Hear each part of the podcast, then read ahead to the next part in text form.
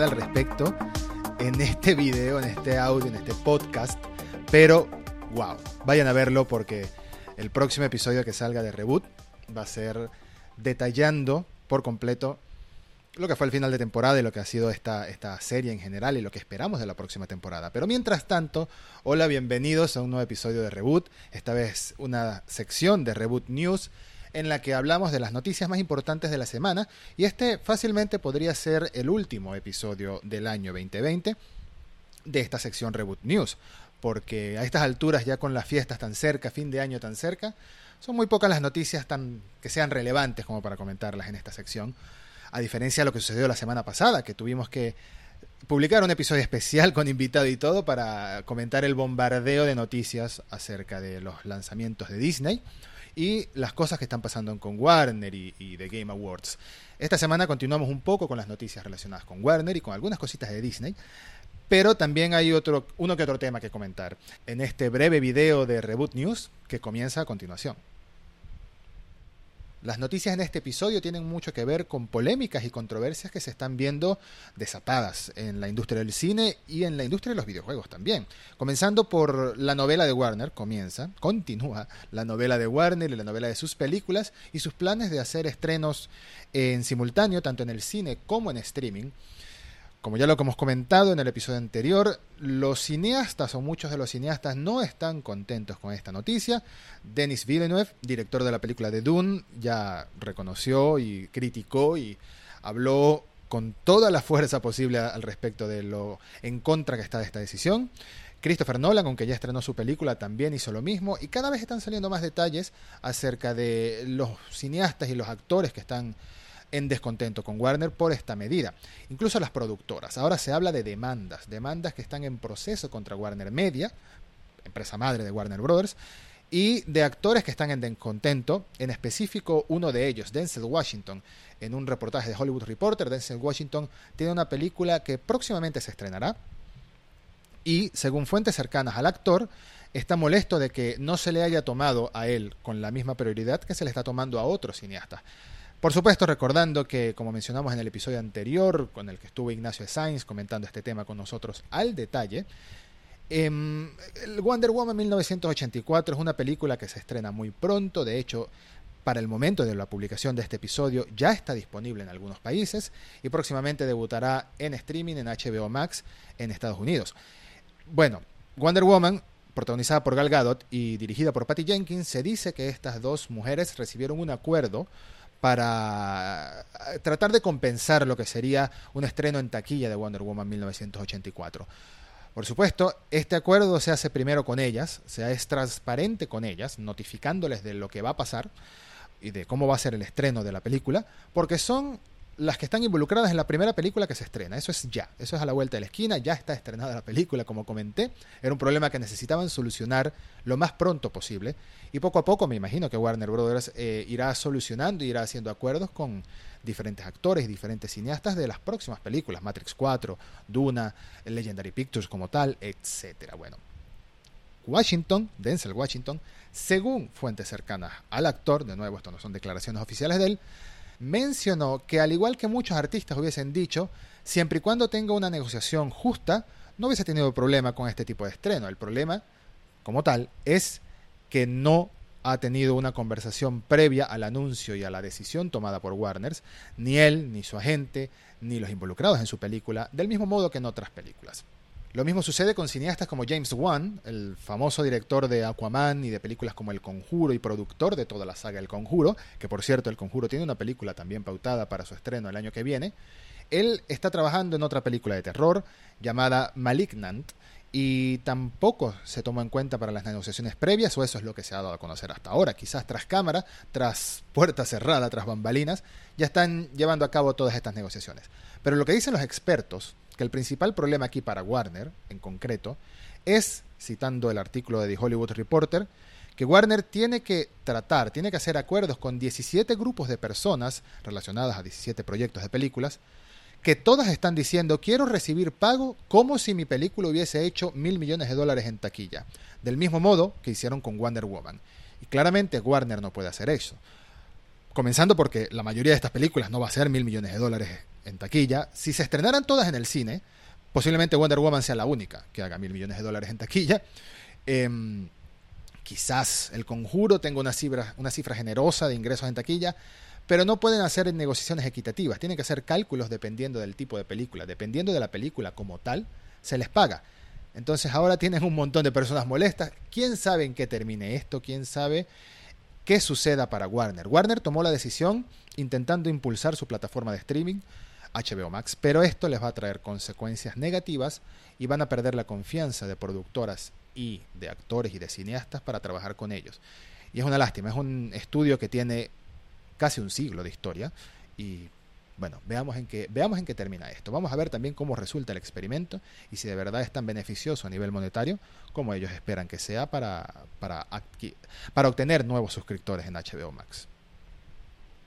La siguiente noticia, cómo no, tiene que ver con otra telenovela que se está llevando, otro drama, uno de los grandes dramas, quizás el drama más grande del año en la industria de los videojuegos, y es el lanzamiento de Cyberpunk 2077. De esto hemos hablado también en diferentes ocasiones y con diferentes invitados, pero el drama continúa. La noche del jueves 17 de diciembre, Sony Entertainment, Sony PlayStation, decidió retirar por completo el juego en formato digital de su tienda virtual para PlayStation 4 lo cual es algo insólito, es algo que básicamente no había sucedido, o al menos no tengo recuerdos de que haya sucedido en consolas. Sé que en el año 2015 sucedió con el juego Batman Arkham Knight, que llegó con tantos problemas a PC en específico, que Steam lo retiró de la tienda hasta que estuviera solucionado todos sus problemas, hasta que hubiesen corregido todos sus bugs y el juego fuera óptimo, estuviera optimizado para PC.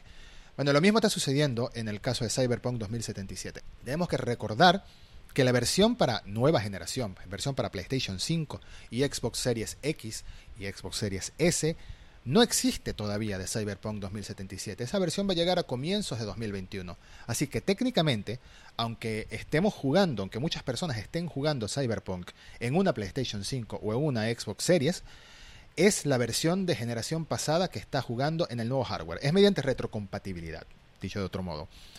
Por lo tanto, aunque aprovecha un poquito el hardware nuevo, no sigue siendo una versión muy optimizada para, para estas nuevas consolas.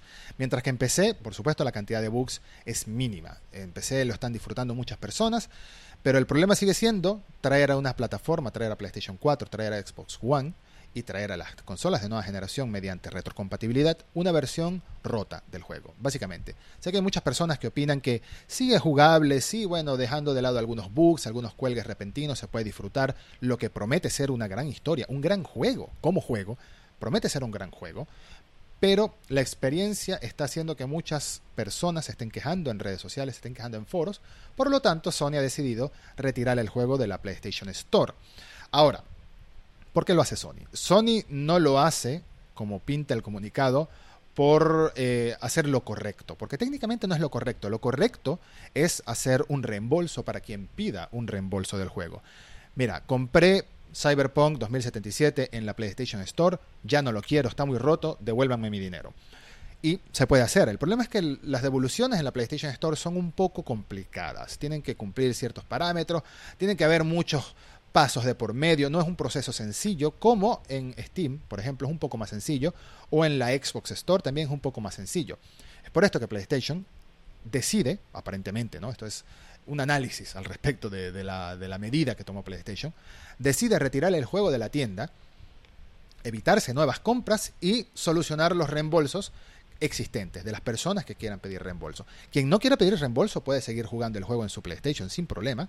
Bueno, con los problemas que tiene el juego a nivel de rendimiento, pero no es obligatorio un reembolso. Si quieres pedir un reembolso, lo pides y si no, no lo pides. Ahora, si quieres comprar el juego en la PlayStation Store actualmente, no es posible porque no está. Puedes comprarlo en formato físico, puedes comprarlo Blu-ray para PlayStation 4, pero mientras tanto no es posible hasta nuevo aviso comprar Cyberpunk 2077 en la PlayStation Store. Y bueno, es una medida lógica. La verdad, yo recomiendo que nadie juegue este juego en consolas hasta nuevo aviso, hasta que de verdad esté optimizado lo suficiente para que sea una experiencia óptima, porque si no, estás viendo con unos gráficos terribles un juego que, de nuevo, promete ser una gran historia, un juego que involucra a Keanu Reeves, un juego que involucra un estudio tan talentoso como ese de Project Red, que ya nos ha ofrecido historias muy buenas, como es el caso de The Witcher 3, el juego que llevó a este estudio a la gloria, a, a estar en una en un altar para muchos gamers.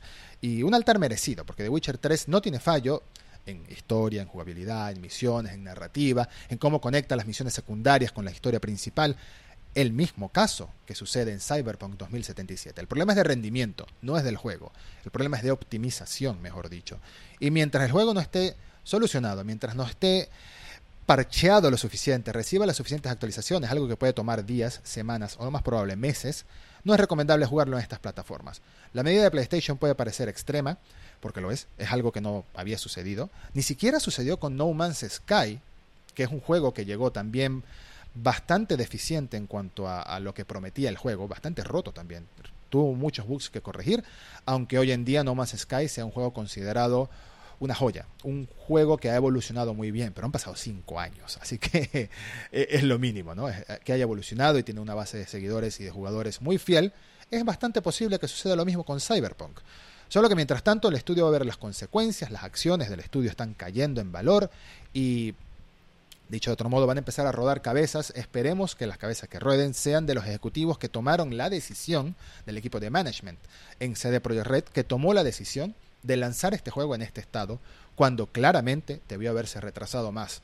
O incluso, incluso quizás tomar la decisión de sacrificar plataformas en las que quizás el juego como evolucionó no estaba no está óptimo para, para, correr. Lo cual no creo que sea correcto, la verdad. Hemos visto en PlayStation 4 y en Xbox One juegos como Red Dead Redemption 2 que salieron y tiene un apartado gráfico precioso tiene Ghost of Tsushima, por ejemplo.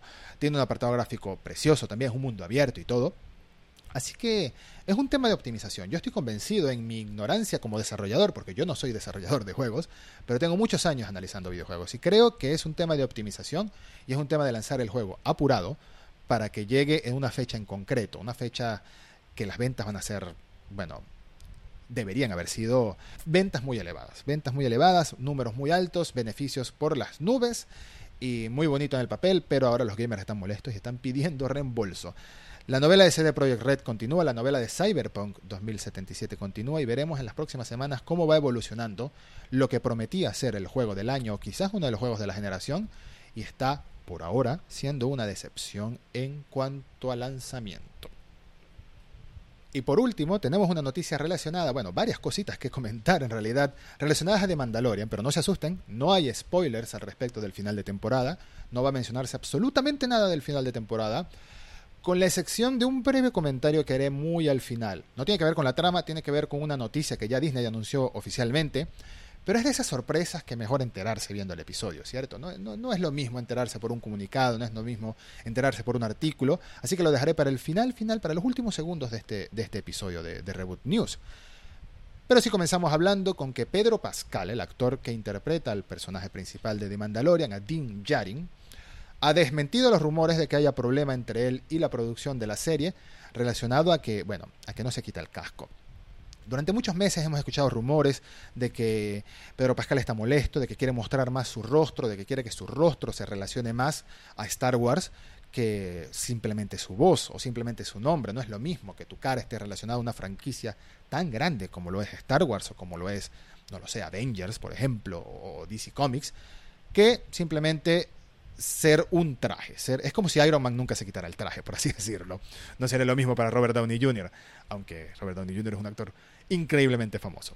Pero más o menos se entiende cuál era el, rumor, cuál era la crítica que supuestamente Pedro Pascal estaba teniendo en cuanto a, en cuanto a sus molestias con, con la producción de Lucasfilm, amenazando incluso con irse de la serie si no comenzaba a mostrar más su rostro y a tener más, más, más, más participación fuera del traje. Pues es mentira. Pedro Pascal dice que es falso, lo ha desmentido y sus palabras en una entrevista han sido exactamente las ciertas. Esto no es cierto. En realidad, la forma en la que Mandalorian cuenta su historia es maravillosa. Siempre ha sido un credo para el personaje mantener su armadura y su casco puesta, y por ello el proceso colaborativo de guionistas en la serie ha sido, digamos que siempre hemos estado de acuerdo en esto, es decir, en el hecho de que permanezca su casco siempre puesto. Así que lo único que quiero es que hagan la serie lo mejor posible, como sea que crean conveniente. Y esto se relaciona a esto no es nuevo, en realidad. Esta clase de comentarios de Pedro Pascal no es nuevo.